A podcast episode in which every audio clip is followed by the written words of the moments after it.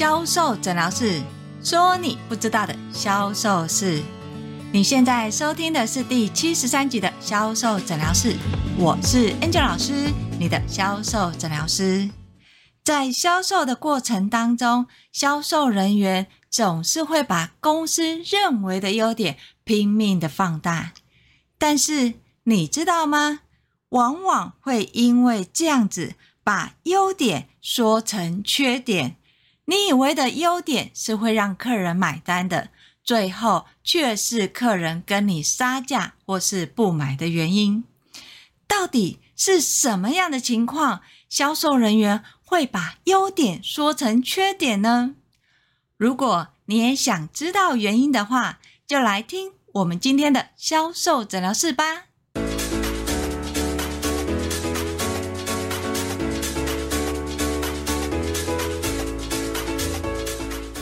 大家好，我是 Angel 老师。每次呢，在对销售人员销售检核的时候，总是会发现，销售人员如果只是拿公司的资料来运用的话，常常会误踩一个很大的销售地雷。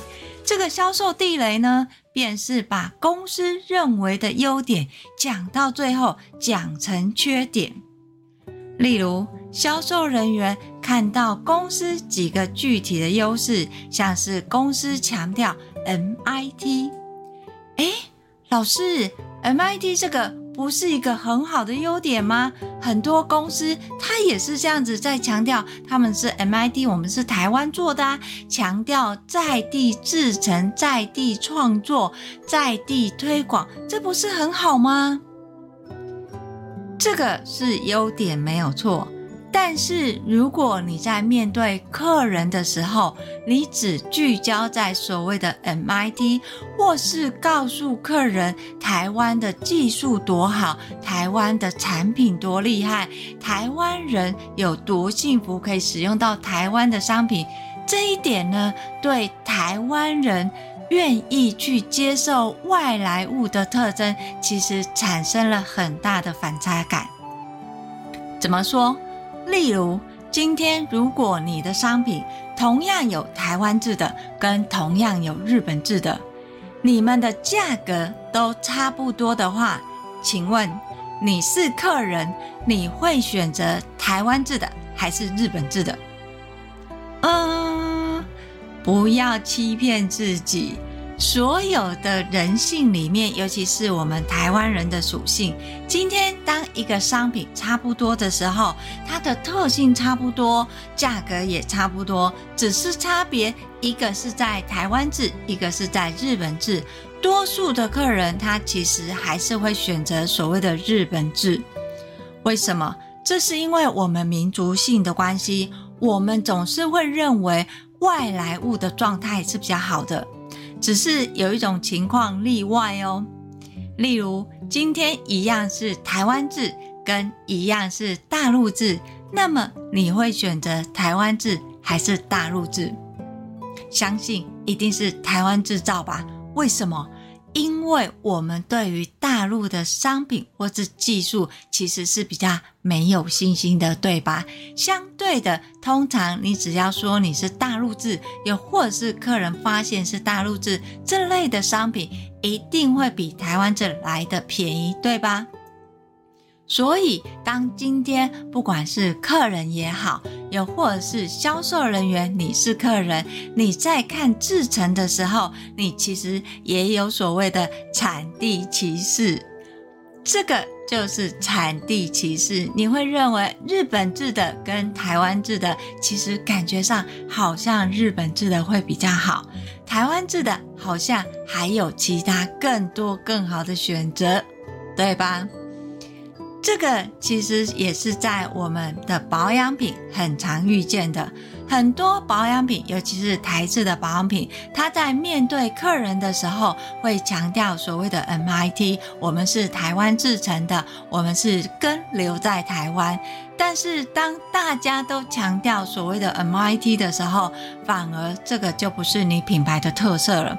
尤其如果客人他原本购买的商品品项不是 MIT 的话，他对于你的品牌的认定就会回归到价格。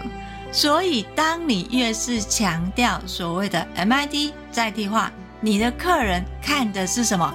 价格，他会看你的价格是比较便宜还是比较贵。如果你强调你的 MIT 的制成跟你 MIT 的一个成本，客人会听下去吗？那或许你会想说，老师，怎么可能？我们台湾制的跟日本制的，怎么可能会是都是一样的价格？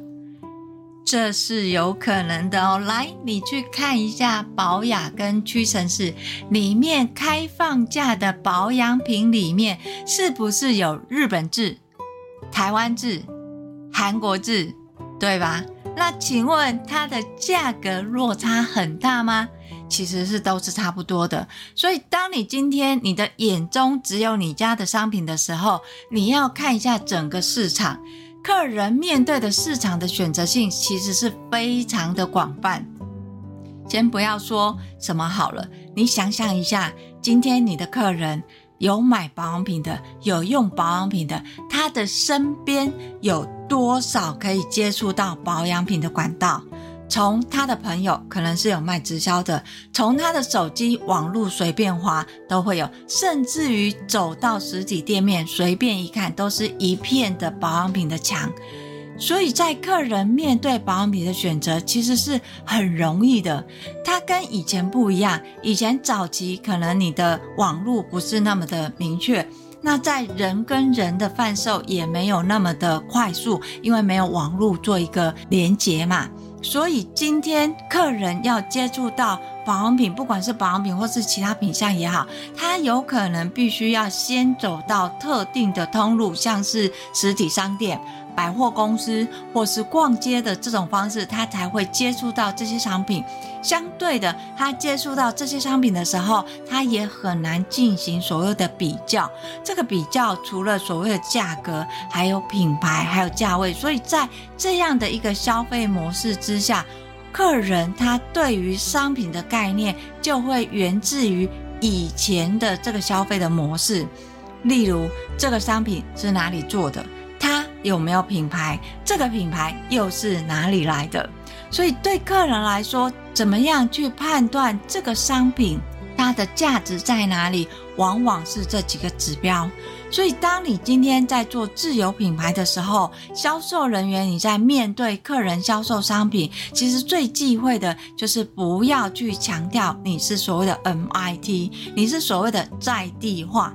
因为当你越是强调你是 MIT，你是在地化的时候，等于你直接告诉客人，你的商品的价格是便宜的定价。因为跟日本的、跟欧美的、跟美国这些进口的国家比起来，请问你的商品的定价如果是高，有没有竞争力？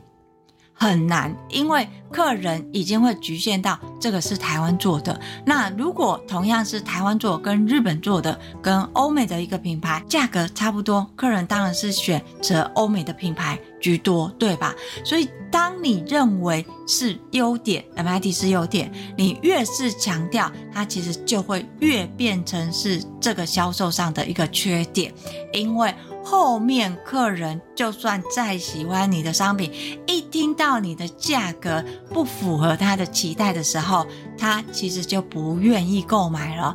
要记住哦，他是不愿意购买哦。所以当客人今天想要买或是愿意买，你又在强调你的 MIT 的时候，你去看你的客单是不是都不高？客人跟你买的是不是都是比较便宜的品项？而你比较高的品相是不是比较不好推？这是一个。好，第二个，有的可能会讲说，老师，可是我是讲 MIT 啊，我的高价单位的商品也是卖得很好啊。确实，有的他在诉求一个理念的时候，他有去讲到 MIT，他的高价单位也是卖得不错。好，这时候其实你要回头来看的是什么？你在面对客人销售的过程当中，你是一开始主打 MIT，还是在介绍商品跟专业还有理论跟信念的时候，后面才加入你的 MIT，这个其实是不一样的哦。如果今天事实不能改变嘛，有人会讲说，老师，可是我就是 MIT 啊，我所有去推广，我对外面说我的优点、品牌的特色，我也都是做 NID 啊。难道我要把这个 NID 把它消灭掉吗？不可能啊，它就是一个存在的事实啊，它就是我的一个内容，它就是我的一个孩子，我怎么可能把它抹灭掉呢？Angel 老师当然不是叫你不要把它说出来，也没有叫你不可以说 MIT，绝对不要误会哦。其实呢，MIT 是你的优点，也是你的优势，没有错。但是要记得你的目的是什么。如果你面对客人的目的是希望把你的商品卖出去，而且不是只卖便宜的商品的话，那么你一开始就不是先置入你的 MIT 的优势，你的 MIT 的优势是要放在后面，甚至串在你的商品的介绍里面，而不是主打一开始的在地制成的这个诉求。听不太懂，对不对？好，举例来说。如果今天你要卖保养品好了，那你的优势呢是它的在地化研发、在地化制成，然后在地化的规划跟设计，甚至于你的商品有出口到国外，呃，不管是欧洲也好，又或者是美国也好，其实你的商品它是有做国际路线的。好，在这样的一个情况之下，你看哦，这个品牌的元素是什么？我除了 MIT 就是在地化，那我还有什么？做外销，我还有去行销到国外去。那你的顺序可以怎么样去做一个置入呢？第一个，你要先说明为什么你是 MIT。当然啦，有的会讲说哦，因为我是为了要回馈台湾的消费者，又或者是我发现台湾的顾客他的皮肤的属性不一样，他的需求不一样。你要在讲 MIT 这个优点的时候，要先说明，有说明之后再去开始渐进式的置入，一定是渐进式的置入咯，像是。你要去讲你的 MIT 对不对？那你要先说明为什么嘛？你可以讲说，一般呢，我们在选择保养品的时候，大部分呢都是进口，而这个进口呢，不是只有所谓的欧洲国家或是日本国家。其实你如果认真看，很多进口的，包含是欧洲国家进口的，他们进来东南亚，其实都不见得跟他们在地的保养品是同样的地方制造哦。他会依照他出口的国家有不同的地方制造，那么这样的话，它就会产生一个最大的问题：它制造出来的商品是不是真的符合台湾人的皮肤需求？所以我们的商品坚持的是什么？你今天在制造，不是只制造出一个商品，不是有保养品或是精华液就好了。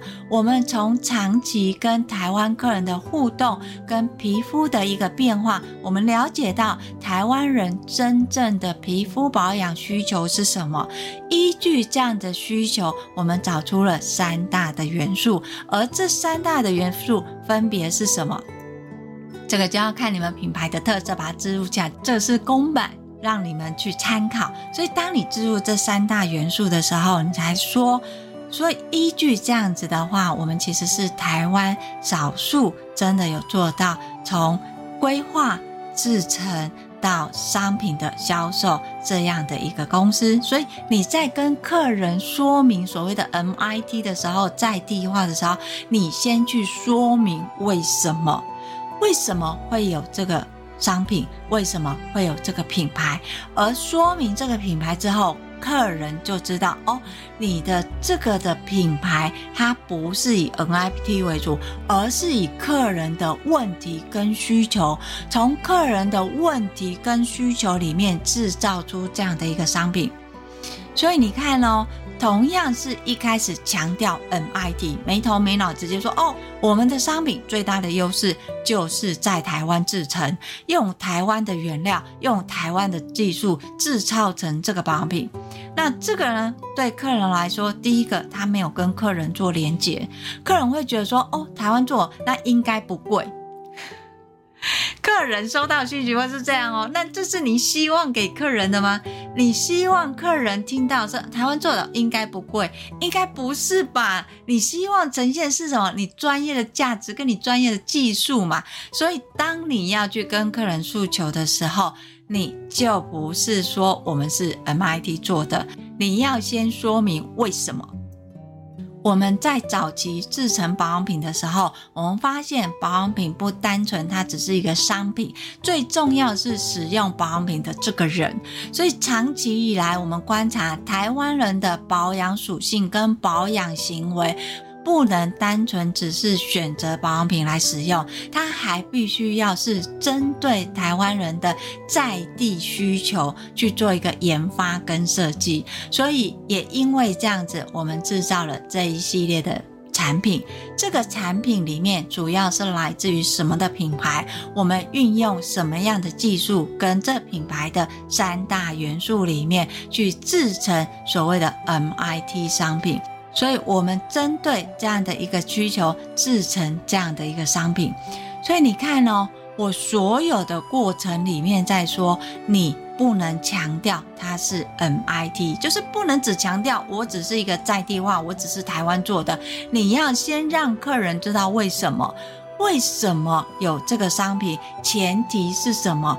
客人遇到的问题是什么？要记得，销售卖的是什么？销售卖的是连接。所以，当你没有把这些元素置入的时候，你只是单纯强调我们是 MIT，我们是在台湾经营，在台湾制造，回馈给台湾人。对客人来说，MIT 的选择太多了。不是只有你们一家 MIT，光是 MIT 的品牌有可能就有上千种哦。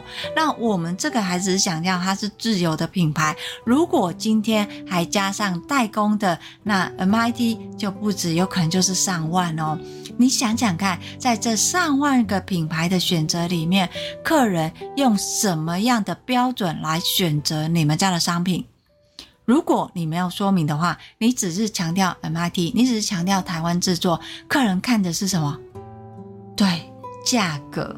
如果你不贵，如果你便宜，我可以试试看。可是试试看之后，客人就真的会是你们的客人吗？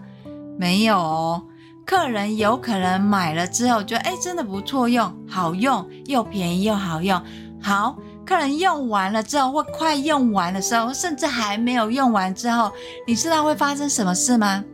你的客人会发现其他的 MIT，而且价格差不多的商品，选择他们家的，很残忍，对不对？对，现在这个市场就是这样。在保养品的市场，其实已经呈现两极化了，就是客人要么就选择最便宜，要么就是选择最贵的，又或者是客人同时有最便宜或是最贵的商品，在中等价位的商品，其实已经市场整个开始萎缩了。为什么？就是因为你在销售的过程当中，如果你忽略了所谓的品牌价值、品牌信念，还有商品加专业的话，你的销售商品。最后就会变成是价格比较，谁便宜我就买来试试看。就算你的商品会说话，就算你的商品好用，如果你没有在持续的跟客人连接，如果你的品牌的信念没有让客人了解或是跟客人产生互动的话，你的客人其实很快的就会选择其他的商品，尤其是保养品。为什么？因为客人只有一张脸。保养品是属于什么消耗性的东西？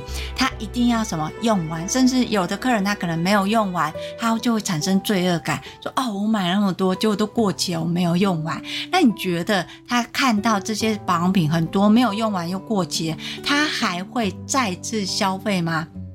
其实不会哦，他就会开始缩减他的消费行为能力，甚至把他的预算转到其他的商品消费。那这个呢就很可惜，为什么？因为这个原本是你的一个消费族群，你的消费市场，结果你就眼睁睁的让它流失了。除了原本 M9 老师跟大家分享的，你在聚焦所谓的 MIT，有的会讲说，哦，好险好险，那我不是 MIT，我是其他的，所以跟我应该没有关系吧？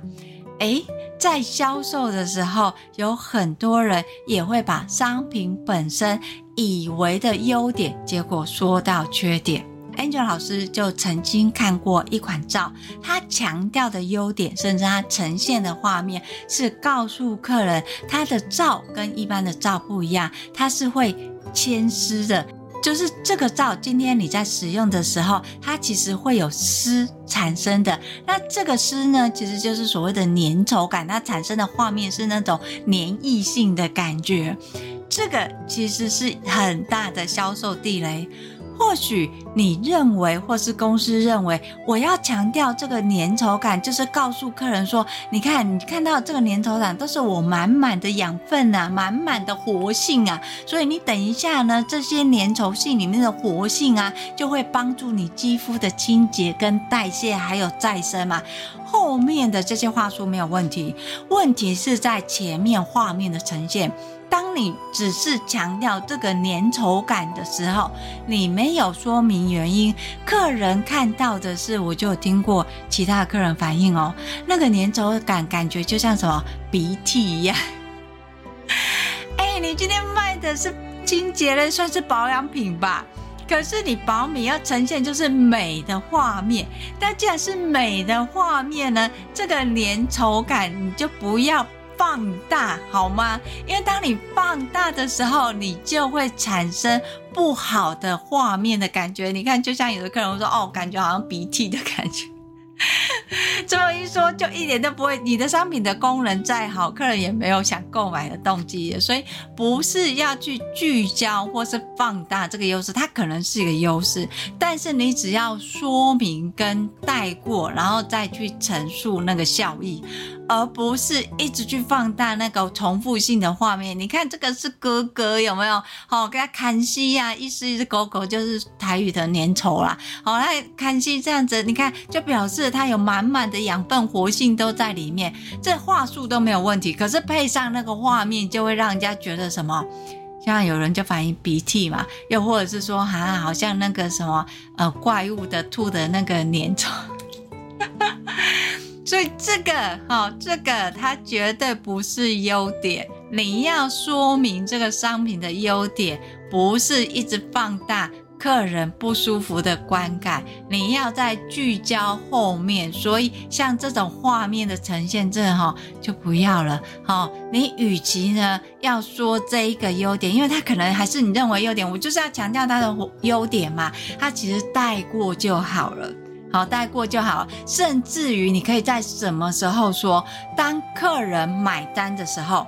当客人要买的时候，你去说明使用的状态，或是客人他在犹豫的时候。你可以说明它使用状态，像你回买回去啊，你开始使用，你把这个皂打湿，打湿之后，你会发现它会有这种粘稠度，那这个呢，就代表呢，我们里面有满满的养分，它有具有活性。那在你在使用，利用你手的一个温度之后，它会开始转化，告诉这里面的成分开始起来工作了，所以你就会开始发现有没有这个泡沫非常的绵密。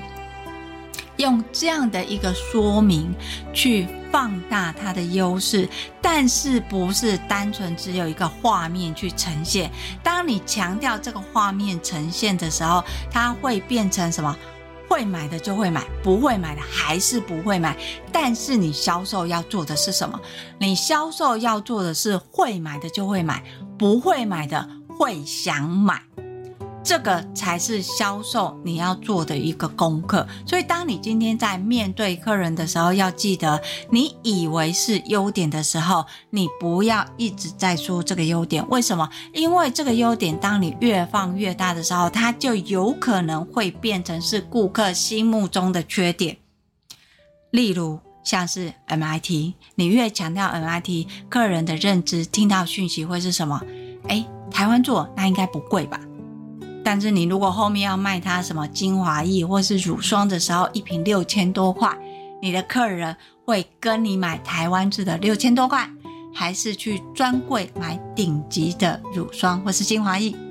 答案很明显了吧？好，所以在这个你认为是优点的时候，你要讲 MIT 不是不行哦，请你先说明前因后果再带入，但是不是聚焦在这个 MIT 这件事情。同样的，当你今天在介绍商品的时候，你要去检视你的商品里面有没有聚焦在客人的需求里面。如果你的商品有一些是你认为的特色，但是它的画面没有那么美，例如像刚才 Angel 老师介绍的照，它可能会有所谓的丝绸跟粘液嘛，那这粘液跟绸状，它的画面没有那么美，你就不要再聚焦了。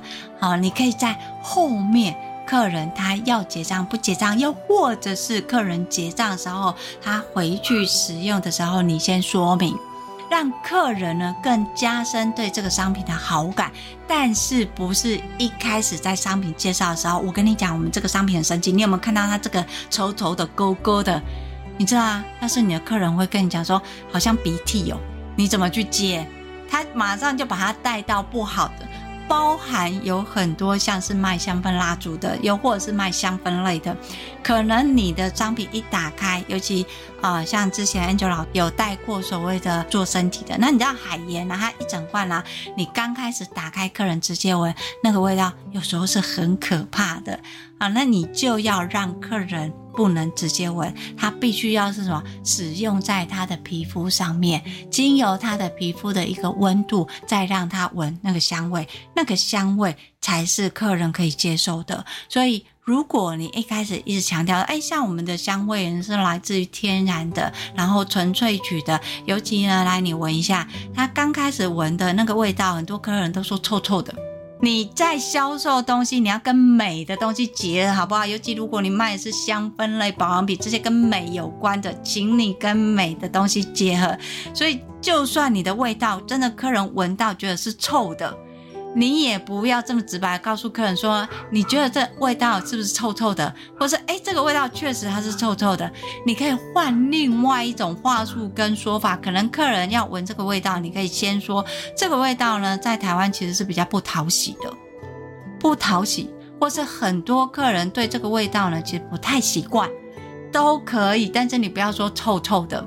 好，或是呢，把一些负面的什么，像是酸掉的饭菜呀、啊、的味道，这些不要这样子形容了，好吗？你只要带过说，哦，它这个味道其实是比较不讨喜。那为什么会有这个味道呢？主要的原因是什么？你要说明，你一定要说明，你不要只是把它说出来，说啊，我跟你讲，这个味道你闻起来臭臭的，你觉得它不好哦。我跟你讲，这个臭臭的才是它的优点。请你不要说臭臭的是它的优点，客人完全没有办法去接受这个东西插在我身上臭臭的会是它的优点。就算它的效果再好，客人其实也会没有办法接受，我没有办法接受。所以，请你呢稍微调整一下你的话术，不要说哦，我跟你讲这个商品最大的优势呢是它里面有一个什么成分效益，可是呢也因为这样，所以它味道臭臭的，不是。你要换，比方说，哦，这个商品里面它的味道呢，它其实会比较不讨喜，不讨喜不是很好听吗？或是很多客人闻起来，其实刚开始闻都比较不习惯，它不是很好吗？因为味觉是什么？它是会钝化的。好，这种情况就像你去上公共厕所，你刚开始开门的时候，你觉得它味道很重，那你在里面待五分钟，你就习惯了，也不能讲习惯，你就会觉得没有那么重了。好，所以在面对客人的时候，要记得今天你认为的优点是什么？你不要聚焦，你要先有前因后果。那从这个前因后果里面呢，去想你的目的是什么？如果你的目的是要客人跟你买高单价的，那你就不能聚焦在什么台湾制造这个区块。如果你的目的呢，是希望客人觉得这个商品的 CP 值是比较高的，又或者是说这个商品它的效果是好的，那你就要往什么好的画面去带入，好的感官去引导，不要给他一些现实层面，像闻起来臭臭的、哦黏黏的哥哥啊，这都不要好吗？啊、好，所以到现在大概有概念哦。今天如果公司给你一个它的优势，不管是品牌介绍也好，商品的介绍也好，请你先去想一下你的目的是什么，把这些优点稍微整理一下，润饰一下，看讲完能不能达到你的目的，这个才是一个有效的销售过程。但是如果你不清楚你的整个的销售过程，或是你的销售人员在销售的时候问题是什么，你也不清楚的话，欢迎你跟我约一对一的销售咨询，我会把联络的方式放在叙述栏里面。可是老师。我不知道到底你可以帮我什么啊？诶，那也没关系，你可以搜寻 FB 的天使美学销售，那里有定时更新销售知识文，不管是图文也好，影片也好，文章也好，也有，甚至有官方的官网在里面，你都可以由那边去找到更多的销售知识，可以帮助你实际上的销售技能。如果有需要，再来跟我联络。最后最重要的是要帮 Angel 老师订阅销售诊疗室。Angel 老师的销售诊疗室主要就是在推广你需要销售，尤其是在现今时代的销售技能。很多人不会告诉你实际上的美感是什么，要注意的是什么。所以这也是为什么 Angel 老师会持续的录。销售诊疗室，希望让更多人，就算你在没有资源、没有资金的情况之下，也可以学到实用的销售技能。好，我是 Angel 老师，今天的销售诊疗室我们就到这里，我们下集见，拜拜。